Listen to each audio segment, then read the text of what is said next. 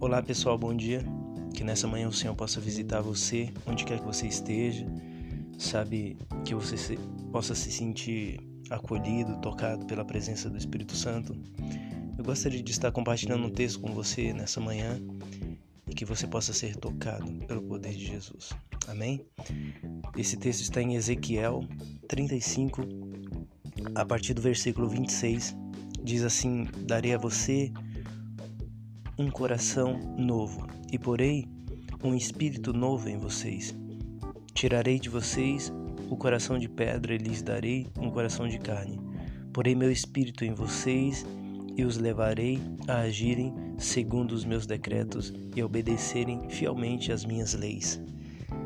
Muitas vezes, diante de algumas situações, nós nos encontramos é, vivendo uma vida que não são, não é uma vida segundo o padrão que Deus espera de mim, de você.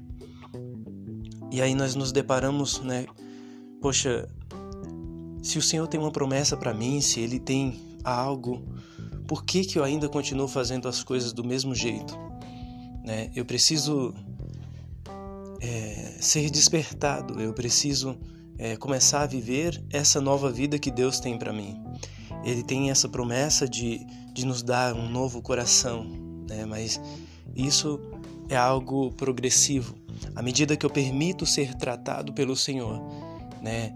nas minhas atitudes, no meu jeito de agir, aí Ele começa a é, colocar, sabe, algo novo dentro de mim. Eu já tenho o Espírito Santo, né? o Espírito que vai realizar essa grande obra na minha vida, mas eu preciso ceder a Ele. Deus ele não é um invasor, ele não vai entrar na minha vida de qualquer jeito, fazendo as coisas do jeito dele, sem me dar uma oportunidade de, né, de aceitá-lo na minha vida. E aí você pode falar, poxa, daí, mas quando que eu aceito o Senhor? Todos os dias. Todos os dias.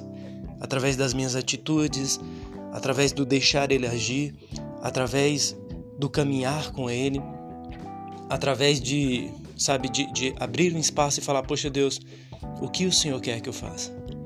Aí eu deixo, sabe, ele realmente é, coordenar a minha vida, ele realmente participar da minha vida e eu começo a viver uma nova vida.